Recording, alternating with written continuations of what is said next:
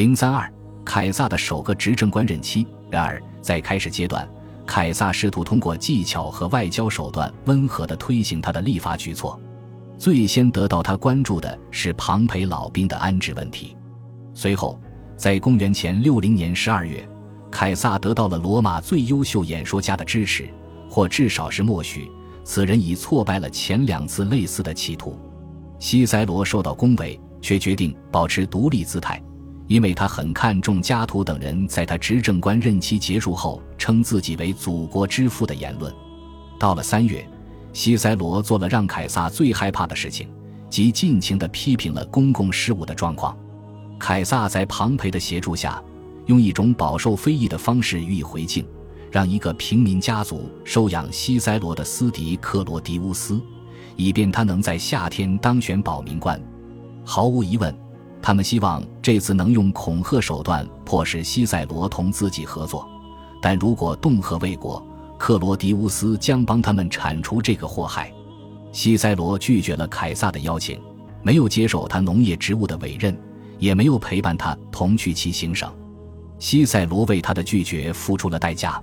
公元前五十八年，因五年前处决卡提林党羽的事情被判处放逐。当一年多以后，庞培友好的将他召回时，他已变得足够顺从，不会再为了独立而轻举妄动了。为我们提供最宝贵信息的这位作家，不仅对三头联盟充满敌意，而且也没有得到三头的信任。认清这一点对我们来说是十分重要的。尽管凯撒的邀请充分证明西塞罗的政治重要性并非他本人出于虚荣心理的捏造，但他所能提供给我们的只是对那些操纵罗马命运的人们动机计划的睿智观察。凯撒的其他外交努力同样不够成功。他精心地剔除了早期土地法案中最彼此矛盾的部分。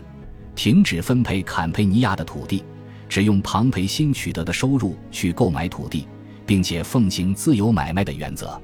他把议案递交给元老院和公民大会，结果未能得到元老们的批准，只遭到了毫无道理的同声反对。凯撒的同僚是加图的侄子比布鲁斯，他无疑希望避免此人从中作梗，因而对元老院成员们好言相劝。然而。从此时起，他向世人表明，自己不会因为羞耻感或公共舆论的压力而再有丝毫动摇。他跟萨图尼努斯联名在议案中附上了一项条款，要求元老们逐一对此表示支持。他劝说庞培和克拉苏发表讲话，公开支持这项法案，并承诺为此不惜以暴易暴。为了反对贵族派保民官和自己的执政官同僚。凯撒利用了暴民和庞培的党羽。法案通过后，凯撒接下来的提案都是保护人民的。他的其余法案承认了庞培东方定居点的合法地位，为收税人颁发了特许状，承认了埃及国王的地位。这些内容都不受阻碍的通过了。比布鲁斯则采取一种非正式的、史无前例的宗教手段表示抗拒。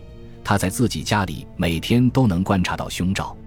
凯撒在通过法案时之所以会面对强大阻力，根源在于人们惧怕他借助平民、部下、骑士和外国统治者攫取政治权力。保民官瓦提尼乌斯为他从民众那里取得了在山南高卢和伊利里亚地区五年的军事统帅权，前者使他可以在非战争状态下保持对罗马的监视，而后者为他提供了打通进入巴尔干地区的陆路。从而赢得了获取光荣的机会。这项工作已由于庞培在东方的扩张成果而成为必须完成的任务。最后，政治介入了罗马的理性扩张。凯撒将帝国的疆界向北推进到了英吉利海峡及更远的地方。由于他的立法活动，特别是瓦提尼亚法因其通过方式而极易遭到仇人的秋后算账。凯撒急于从元老院手中争取一个额外的高卢行省，他通过庞培实现了这一目标，并通过姻亲纽带保证了后者的长期忠诚。然而，凯撒非常清楚，庞培毕竟是一个靠不住的盟友，尽管可以达到自己的目的，但庞培还是会觉得依赖一个比自己年轻的人是件丢脸的事。而比布鲁斯恶意诽谤的法令和三头同盟日益失去人心的局面，则使得这种紧张关系进一步恶化。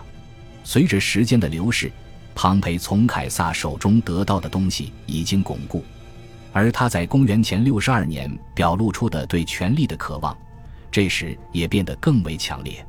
但在一段时期内，敌人的恶意迫使他继续忠于同盟。并且这一联盟也在加图妹夫似乎即将当选执政官的公元前五十六年得以延续下去。凯撒整装待发的部队留在罗马城中，确保了庞培和克拉苏能击败此人，顺利当选。而他们也马上投桃报李，延长了凯撒在两高卢的任期，也为自己保住了五年之内对西班牙和叙利亚的控制权。克拉苏出发前往叙利亚。并在一年后攻打帕提亚人的战斗中被杀，凯撒羁留在高卢，直到公元前五千三百五十二年的冬天才翻越阿尔卑斯山。但选择通过代理人统治西班牙的庞培却留在罗马近郊，从而得以利用政治局势的发展。作为拥有指挥和征召部队权力的前执政官，他无疑是重建秩序的不二人选。于是。选举的混乱局面和歹徒暴力最终为他所利用。当克罗迪乌斯在公元前五十二年初被谋杀后，元老院选举庞培为唯一的执政官。凯撒女儿尤利娅在公元前五十四年的去世已割断了凯撒家族同他的联系。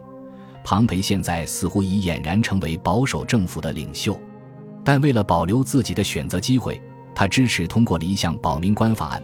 授予凯撒在缺席的情况下第二次担任执政官的权利，这样凯撒就可以在度过十年必要期限后的公元前四十九年再次取得竞选资格。恭喜你又听完三集，欢迎点赞、留言、关注主播，主页有更多精彩内容。